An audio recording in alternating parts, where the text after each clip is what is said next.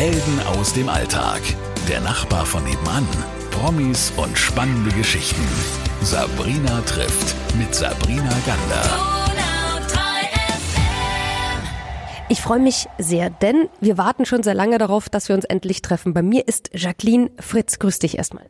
Hallo, grüß dich. Freut mich sehr. Du bist ja nicht alleine. Wir haben Louis mit dabei oder du hast Louis mit dabei. Vielleicht muss man ganz kurz erklären, wer das ist, denn es kann sein, dass man ihn ab und zu in diesem Interview hören wird. Louis ist mein ähm, Begleithund. Ja, kleiner Mischlingshund und ähm, der ist immer dabei. Egal wo ich bin, was ich mache, ist Louis mit, mit an Bord. Wie lange ist er jetzt schon bei dir? Mm, circa viereinhalb Jahre. Fünf Jahre ist er insgesamt. Und Louis hat dich auf einer ganz besonderen Reise begleitet, über die wir später noch reden. Äh, Begleithund, ich würde sagen, er ist auch ein Gefährte, oder? Auf jeden Fall. Also ich mein bester Freund, mein bester Partner ähm, in allen Lebenslagen. Wir sind füreinander da, ob das draußen ist, äh, in den Bergen oder im normalen Alltag, immer. Also was Louis da äh, Großartiges mit geleistet hat, Darüber reden wir noch. Jetzt reden wir erstmal über dich und deine Geschichte, Jacqueline. Denn du bist ein Bergfreak, also du bist Bergsteigerin und Kletterin. Und das Ganze ist ja deswegen so interessant, weil du nur ein Bein hast. Vielleicht fangen wir da mal an. Genau, ich habe nur ein Bein, habe das mit, ich glaube, 24 Jahren verloren. Äh, mit 15 war eine OP, hatte einen Bänderriss beim Ballett, bin umgeknickt, also im Sprunggelenk ein Bänderriss. Und er wurde operiert und der Arzt hat was falsch gemacht, hat mir alles durchtrennt. Und dann habe ich acht Jahre im Krankenhaus um das Bein gekämpft und habe dann aber den, den Kampf verloren.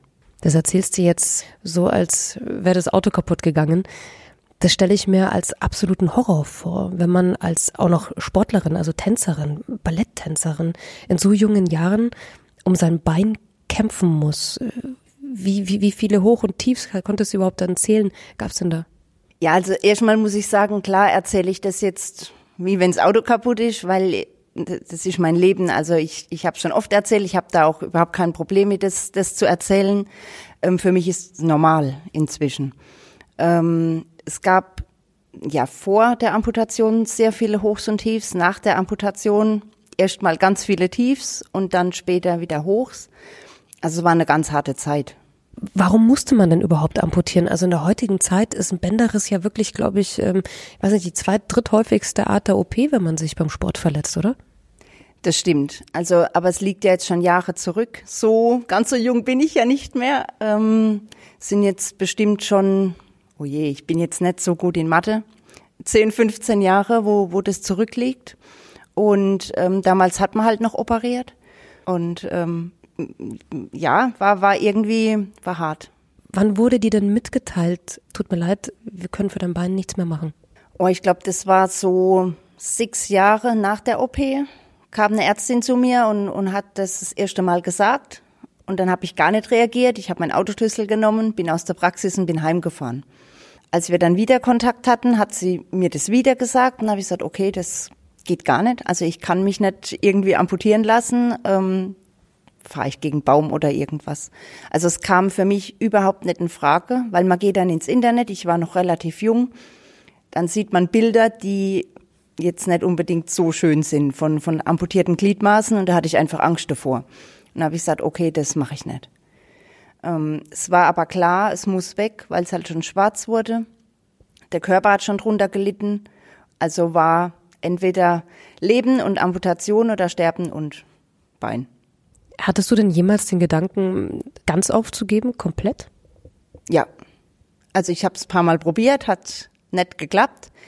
Ähm, als letzte Hoffnung hat dann meine beste Freundin eine Beerdigung für das Bein arrangiert auf einem kleinen Berg. Da haben meine Eltern eine Grillhütte, hat sie alle Freunde eingeladen, die haben ein Loch gebuddelt haben das Kissen, den Socken, den ich immer irgendwie anhatte und ein Bild von dem Bein da reingelegt. Und jeder meiner Freunde hat einen Spruch ähm, auf den Zettel geschrieben für mein Leben, hat mir in die Augen geschaut, hat es vorgelesen.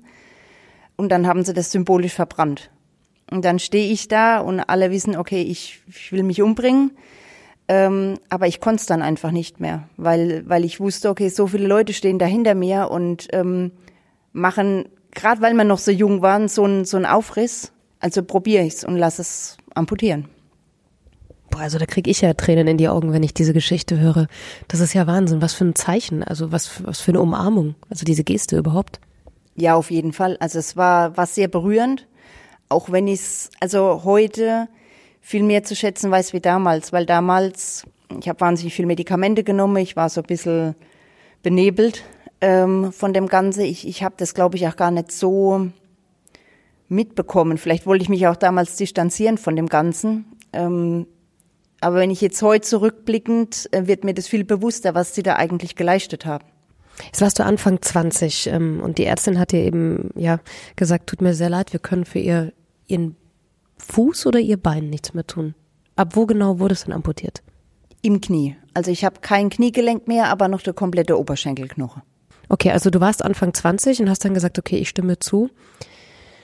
Was passierte denn dann? Also wie war denn der Tag davor, vor der OP? Oh, ganz schwierig, ähm, weil ich habe einfach die OP verlegt. Äh, der Arzt war nicht da und ich habe dann gesagt, ja, ich kann morgen nicht ähm, amputiert werden, weil, also ich habe da eine Notlüge benutzt. Mein Vater hat bei Mercedes gearbeitet und habe ich gesagt, er hat eine Sitzung und ähm, die können nicht kommen und ich kann es nicht ohne meine Eltern machen. Ja, und dann hat der Arzt bei meinen Eltern angerufen, hat die halt so ein bisschen zusammengeschissen, warum die jetzt eine Sitzung haben, wenn die Tochter amputiert wird. Und dann war mit in der Nacht noch voll das Familie-Drama und Arztdrama und alles drum und dran. Und dann hat der Arzt gemeint, also entweder morgen oder gar nicht. Ja, dann hab ich's halt gemacht. Jacqueline, der Moment, als du aufgewacht bist, also als diese Amputations-OP hinter dir lag, als man eben ja dein halbes Bein amputieren musste. Wie war das für dich? Schwierig. Also ich habe es mir nicht angeschaut. Ich habe auch komplett abgeblockt. Ich glaube, ich war so eine Arschlochpatientin, wie, wie man sich das so, so als Arzt vorstellt oder wenn man dann so abends miteinander spricht im Team. Ähm ich glaube, alle haben mich gehasst. Ich habe es bestimmt eine Woche lang, wo ich dann so, so ein Badehandtuch zwischen ja meinem Oberkörper, meinem Unterkörper aufgehängt hatte, dass ich das einfach nicht anschauen muss. Und irgendwann kam dann eine Schwester mitten in der Nacht und hat gesagt, so, jetzt gucken wir mal das Bein an und hat einfach den Verband weggewickelt und ähm, hat mir das gezeigt und ich war echt total überrascht, dass es schön, schön aussieht. Also ganz normal, wie wenn halt irgendwas nicht da wäre. Also man sieht keine, keine Narbe, sieht nicht irgendwie aus, wie wenn ein Hai mir das Bein abgebissen äh, hätte, da war ich wahnsinnig erleichtert. Also nicht, dass ich jetzt da total arrogant bin oder was oder, oder jetzt äh, sehr auf Äußerlichkeiten achte. Aber das war irgendwie so die, die größte Angst. Okay, man kann nicht mehr ins Schwimmbad oder nichts mehr machen, äh, weil die Leute dann auf so ein hässliches Bein schauen. Und dann hatte ich auch dem Arzt gesagt, okay, er soll schön machen. Und das, das hat er. Anfang 20, nur noch ein Bein oder anderthalb. Sag mal, du trägst keine Prothese. Wir haben uns getroffen und du hast ja Krücken. Gäbe es die Möglichkeit? Witzigerweise, ich habe eine. Mit der klappt es auch echt gut. Ich kann ganz normal laufen. Man sieht gar nichts, also die Leute, wo mich nicht kennen. Aber ich habe mir vor anderthalb Jahren das kaputte Bein zertrümmert beim Wäscheaufhängen und habe dann ein halbes Jahr später in Innsbruck an der Tankstelle äh, mir die Hüfte gebrochen. Äh, das heißt, ich bin jetzt komplett verschraubt und darf mit den Schrauben die Prothese nicht anziehen, weil die einfach zu schwer ist. Ähm, deshalb habe ich keine. Du schreckst manchmal von nichts zurück, weil das ist die Überleitung dazu, was dann noch passiert ist. Wir reden gleich auch über das Jahr 2016. Liebe Jacqueline, wann hat es denn angefangen bei dir, dass du gesagt hast, das ist mein Bein, das gehört zu mir?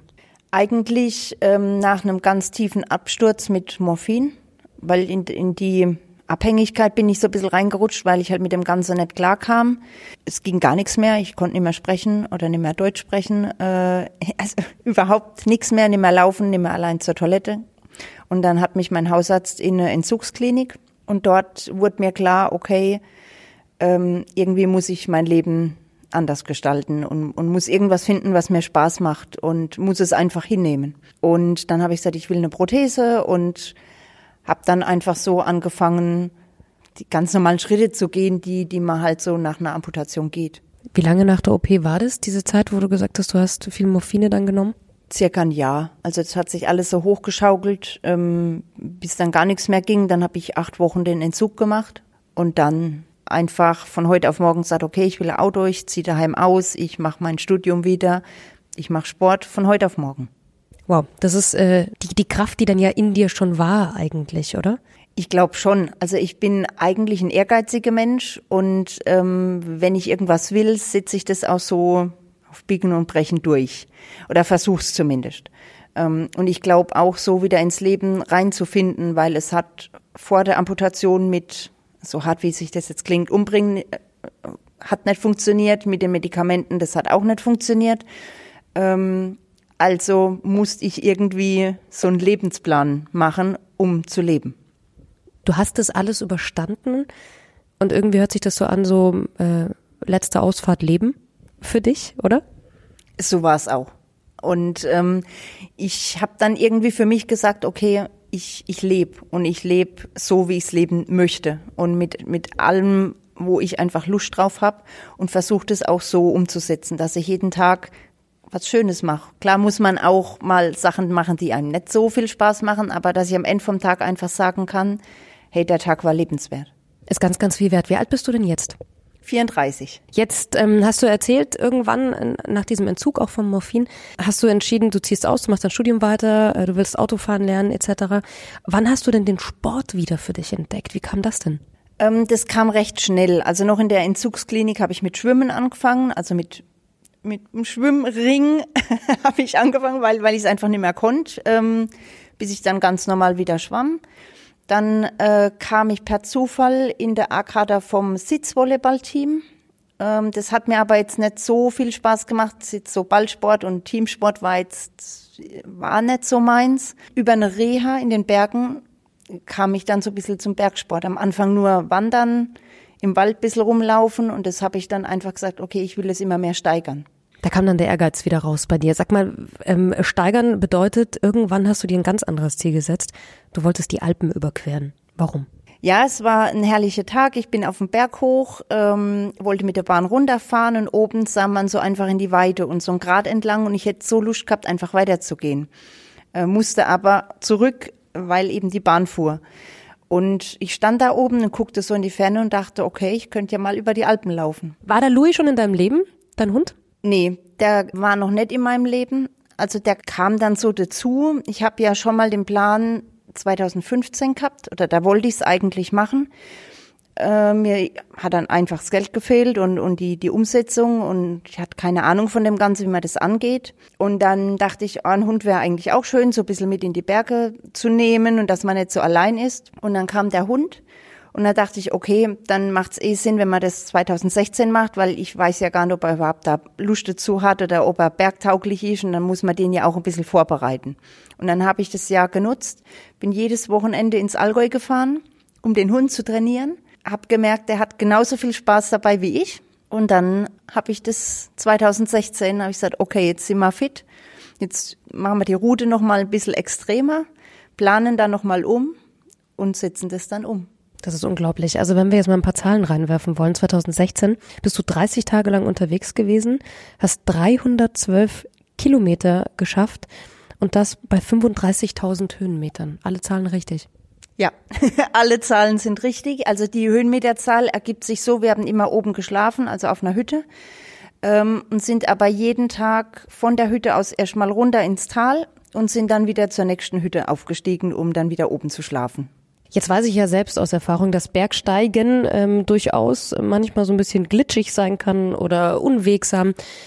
Ich frage mich gerade, wie man das mit einem Bein, zwei Krücken und einem Hund macht. Wie, wie hast du das trainiert? Also so, wenn wir jetzt klettern gehen oder eine Steilwand oder einen Klettersteig, ähm, dass der Louis nicht kann, dann hänge ich ihn mir um den Hals. Vorne, also Hund hängt dann vorne und Rucksack ist hinten und die Krücken sind am Rucksack. Äh, ich habe so eine Kletterprothese, die ist nur halb also nur so lang wie mein Bein, äh, recht leicht. Die kann man dann so einsetzen, wenn, wenn man jetzt irgendwo hoch muss oder wenn es filzig wird. Ansonsten macht der Hund das alles selbst. Und ich mache halt viel, wie es geht. Also es kann schon mal sein, dass ich mich absetze oder dass ich irgendwo ähm, runterrutsche. Also wir hatten so ein Schotterfeld, wo wir uns verlaufen haben und dann haben wir uns halt einfach hingesetzt und sind da runtergerutscht. Ähm, sieht vielleicht witzig aus, aber manche Dinge funktionieren halt nur so oder in einer anderen Art und Weise, wie man das jetzt normal kennt. Bei diesen 30 Tagen, ähm, die diese Reise, diese Alpenüberquerung gedauert hat, gab es da auch so Momente, wo du gedacht hast, komm, ich, ich lasse es, ich, ich gehe zurück, ich lasse mich abholen? Ja, eigentlich zwei. Also ein, einen Tag, da, den musste man umplanen, äh, da wollte man noch auf den Gletscher gehen. Und es, ich hatte mich da nicht vorbereitet, weil sonst war jede Etappe durchgeplant. Und ich wusste genau, wo welcher Stein liegt, äh, nur anhand von, von Vorbereitung. Und das wusste ich bei dieser Etappe nicht. Wir sind über Blockwerk gegangen und da waren so Schneefelder. Und das ist halt für mich schwierig, weil ich sehe ja nicht, wo ich mit den Krücken hin muss. Ähm, dann bricht man dauernd in dem Schnee ein äh, macht einfach keinen Spaß. Und da war ich so ein bisschen an dem Tag überfordert. Und dann hatte man diese Schneefelder gepackt, waren oben auf einem Grat und dann hat meine Kamerafrau Angst bekommen. Und wir waren schon neun Stunden unterwegs. Und dann haben wir ähm, ganz lang hin und her entschieden, bestimmt so eine Stunde, was wir machen. Und dann haben wir gesagt, okay, wir gehen wieder neun Stunden zurück. Und da an dem Tag ist was ganz Witziges passiert, weil wir laufen da zurück und auf einmal höre ich einen Helikopter und guck und denk so, oh, da fliegt unsere Route ab. Und wir hatten bei der Hütte angerufen und haben gesagt, dass wir umkehren, aber hatten nicht so wirklich guter Empfang und die haben uns anscheinend nicht richtig verstanden. Und unser Fahrer, der auch in der Hütte war, also der das Material umhergefahren hat, der hat dann voll die Panik gemacht und hat gemeint, ja, die haben kein Essen dabei und keine Lampe und kein Trinken also was gar nicht so war. Aber dann hat die Hüttenwirtin Angst bekommen und hat die Bergwacht alarmiert und die haben uns dann gesucht. Ja, aber alles gut, gut gelaufen. Und dann, wie wir ähm, vom Abstieg auf den Meraner Höhenweg waren, Jetzt sind wir vom Hochgebirge dann ins Mittelgebirge abgestiegen. Da waren die Temperaturen dann einfach viel wärmer. Da habe ich mich an der Hand verletzt und hatte über die komplette Handfläche eine Blase. Und die hat sich dann entzündet also es war so schlimm, dass ich sogar, wenn ich irgendwie auf Toilette war, die Krücke nicht aus der Hand legen konnte, weil dann hätte ich sie nicht mehr ange, angegriffen. Und das sieht man jetzt noch, also wo die, wo die Haut kaputt ist. Und man hat dann Fieber, man hat ganz starke Schmerzen. Also ich wusste überhaupt gar nicht, dass eine Hand so wehtun kann oder eine Blase so, so ähm, schmerzhaft sein kann. Und da habe ich schon öfter dann drüber nachgedacht, oh, irgendwie einfach aufgeben, aber dann rappelt man sich wieder zusammen, nimmt halt irgendwas gegen die Schmerzen und läuft weiter. Und dann hast du es geschafft, nach 30 Tagen. Von wo bis wo war denn die Route eigentlich? Also wo bist du gestartet und wo kamst du an? Also ich wollte in Garmisch starten und ich wollte in Meran ankommen, aber habe die, die Route komplett selbst geplant. Also es war jetzt kein Weitwanderweg oder kein Weg, den jeder geht, ähm, weil wir wollten Ruhe, wir wollten schöne Filmaufnahme, schöne Fotos machen und wollten allein sein und halt auch alles mitnehmen über Klettern, Gletscher, alles Mögliche. Das heißt, wo bist du dann angekommen? In Meran. Zuerst in Dorf Tirol. Da bin ich dann gleich in die nächste Apotheke und zum Arzt. Die waren dann alles so ein bisschen geschockt, als ich gesagt habe, ich bin mal schnell so von Garmisch hergelaufen. Und dann hatten wir, glaube ich, in Dorf Tirol noch zwei Tage Aufenthalt, weil wir irgendwie zu schnell waren. Und dann sind wir einen Tag später dann nach Meran. Und wann kam der Moment, wo du dir gedacht hast, hey scheiße, ich habe die Alpen überquert?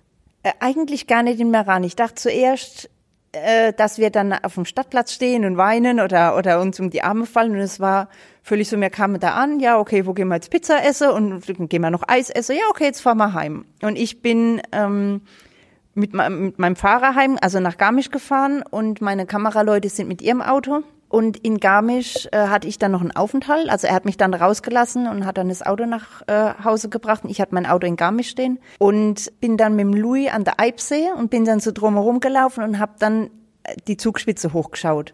Und da wurde mir das bewusst. Ja, und das war dann auch so der erste Moment, wo man dann echt mal so Tränen bekommt. Und es ist witzigerweise immer noch, wenn ich am Alpsee bin und dann diese Zugspitze hochschaue, obwohl ich schon so oft hochgelaufen bin.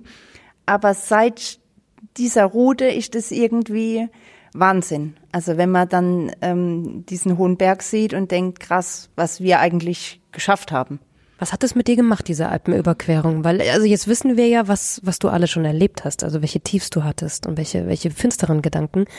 Und dann, paar Jahre später, überquerst du da mit deinen Krücken und, und einem Hund und einem Bein die Alpen. Was hat es mit dir gemacht? Also ich, ich war damals, oder ich bin es immer noch wahnsinnig stolz, auch dass ich das jetzt so als erste amputierte Frau einfach gemacht habe, weil ganz viele Firmen, oder wenn man dann so auf die ISPO geht und, und irgendwie bisschen Material will oder ein bisschen Geld für die Reise. Und dann hat jeder gesagt, ja, es hat noch kein Mann gepackt, wieso sollst du das packen? Und dann mit Krücken und noch mit dem Hund und die haben mich alle so klein geredet. Und ähm, ich habe mich da nicht davon beirren lassen, weil ich wusste, ich kann's und ich, ich mache das einfach. Und dann ist man schon stolz. Und, und wenn man jetzt dann irgendwie die Leute wieder sieht und die wollen dich dann als Athlet oder so haben, wo man dann denkt, hey, krass, ähm, alles, alles richtig gemacht. Ähm, und es hat aber auch so komplett die Weltanschauung für mich verändert. Also ich bin viel genügsamer. Nicht, dass ich jetzt vorher so ein Luxusweibchen war, aber ich kann mit ganz wenig ähm, glücklich sein.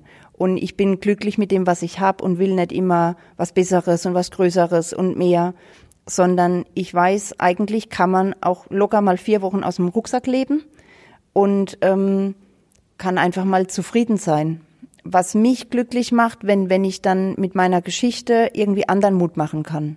Das, ähm, das berührt mich sehr, wenn ich dann denke, okay, ich mache eigentlich nur Sport und kann Menschen erreichen. Du bist ja jetzt kein Mensch, der dann Ruhe gibt und sagt, gut, das habe ich jetzt gemacht, jetzt kann ich mich ein bisschen zurückziehen die nächsten 20, 30 Jahre. Du hast schon wieder neue Ideen, neue Pläne. Erzähl uns doch mal von den neuen Ideen und Projekten. Oh, ich habe ganz viel. Also ich mache äh, jedes Jahr im, im Sommer ein großes Sommerprojekt, wo ich dann auch einen Film drüber mache, produziere den mit meiner Kamerafrau zusammen und ähm, lebe jetzt mehr oder weniger davon, vom Sport. Hab dann aber letztes Jahr gemerkt, okay, nur vom Sommer wird's schwierig, weil Sommer ist halt nicht so lang. Und dann dachte ich mir, irgendwie würde ich auch gern was im Winter machen. Jetzt bin ich aber überhaupt nicht der Wintermensch und habe auch mit Schnee oder so gar nichts zu tun, weil es bei uns in der Pfalz gibt's das halt nicht. Ähm, aber ich dachte, okay, ich will jetzt Skifahren lernen, um dann Skitouren zu gehen. Also nicht jetzt Piste fahren, sondern mit einem Bein Skitouren gehen. Und das habe ich äh, letzte Saison dann umgesetzt, innerhalb von vier Monaten, jeden Tag trainiert, ähm, Skifahren gelernt und dann habe ich mehrere Skitouren gemacht. Hat auch wieder jeder gesagt, das geht nicht mit einem Bein und ähm, gerade die Männer waren dann da so ein bisschen schwierig, wo sie dann gesagt haben, ja, wie magst du eine Spitzkehre und wie, wie geht es da mit einem Ski? Und ich mache es einfach. Ich mache mir da gar nicht so die Gedanken. Ich mache es einfach. Und es funktioniert sehr gut. Und dieses Jahr, also eigentlich jetzt in vier Wochen, mache ich eine Skidurchquerung ähm, von der Chiemgauer Alpen, wenn Schnee liegt hoffentlich, rund um Ruhpolding. Wow, ich mach's halt einfach. Hast du eigentlich ein Buch schon geschrieben? Ich bin gerade dabei. Aber ich habe ich kann irgendwie nicht so richtig dranbleiben, weil ich natürlich so viel draußen bin und so viel unterwegs bin. Aber ich hoffe, dass es dieses Jahr fertig wird. Wäre doch ein guter Titel, oder? Ich mach's einfach. genau. Du hast vorhin gesagt, für dich ist es wunderschön, wenn du Leute motivieren kannst mit deiner Geschichte, mit deinen sportlichen Aktivitäten. Was gab's denn da für ähm, Momente oder was gab's denn da vielleicht auch für Feedback, das dich sehr berührt hat, das dir selbst unter die Haut gegangen ist? Also eins war gleich äh, beim Alpencross, da haben wir auf dem Meraner Höhenweg in einem Gasthaus übernachtet und ähm, wir kamen mit dem Gastwirt in, ins Gespräch. Er hat mir erzählt, dass seine Frau äh, Krebs hat und sich hängen lässt und irgendwie ihm nicht mehr hilft und sich so ein bisschen daheim einigelt. Und die hat er dann angerufen, ähm, hat mich halt gefragt, ob ich einfach mal Hallo sagen würde oder die Hand geben. Und sie kam dann, hat die ganze Familie irgendwie mitgebracht und dann haben wir so gesprochen miteinander. Und die hat dann so richtig wieder Auftrieb gehabt und hat gesagt, okay, wenn du jetzt da ein Beinchen über die Alpen läufst, dann will ich auch wieder in die Gänge kommen und, und meinem Mann da helfen und einfach fürs Leben kämpfen. Das war schon so ein wahnsinnig berührender Moment. Oder wenn man dann in Schulen geht, also wir haben in Rheinland-Pfalz so integrative Schulen, wo auch viel, ja, so ADHS-Kinder oder ähm, wo jetzt so ein bisschen anecken in der Gesellschaft. Und wenn man dann vor denen steht und erzählt und die Filme zeigt und vorher aber von den Lehrern gesagt bekommt, okay, der ist total äh, aggressiv und der kommt mit dem Messer und so und die sitzen dann alle da und schreiben mit und holen ihre Hefte raus und Wahnsinn. Also das, das berührt mich dann schon, äh, wenn man eigentlich so die Geschichte oder von, von den Lehrern halt die, die Geschichten von den Kindern weiß und dann steht man vorne dran und die machen gar nichts. Und die sind einfach, die sind ruhig, die sitzen da, da zappelt keiner rum, da geht keiner raus, da ist keiner aggressiv. Die hören einfach nur zu. Und das ist schön. Oder auch wenn, wenn jetzt irgendwelche Menschen, die amputiert werden müssen oder eine Amputation hinter sich haben und halt die gleichen Probleme haben wie, wie ich damals, wenn man zu denen gehen kann und einfach die schönen Seiten vom Leben vorzeigen kann. Es muss jetzt nicht jeder Bergsport machen, aber einfach, dass man was findet, wo man glücklich ist und wo man aufgeht und wo man sich auch entfalten kann und als ganz normaler Mensch fühlt, weil äh, es ist man ja auch als Behinderter oder als gehandicapte Person. Und heute sitzt du mir gegenüber und strahlst und erzählst diese, diese wunderschöne Geschichte.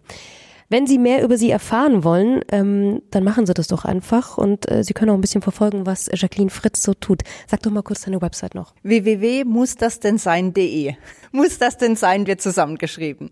Großartiger Name. also, und übrigens sieht man darauf auch Louis und ähm, ich freue mich, von dir wieder zu hören und mit dir zu sprechen. Dann wünsche ich euch tolle Monate, tolle neue Projekte und dir ähm, weiterhin so viel Sportsgeist. Dankeschön, Jacqueline. Danke dir auch. Helden aus dem Alltag. Der Nachbar von nebenan. Promis und spannende Geschichten. Sabrina trifft mit Sabrina Gander.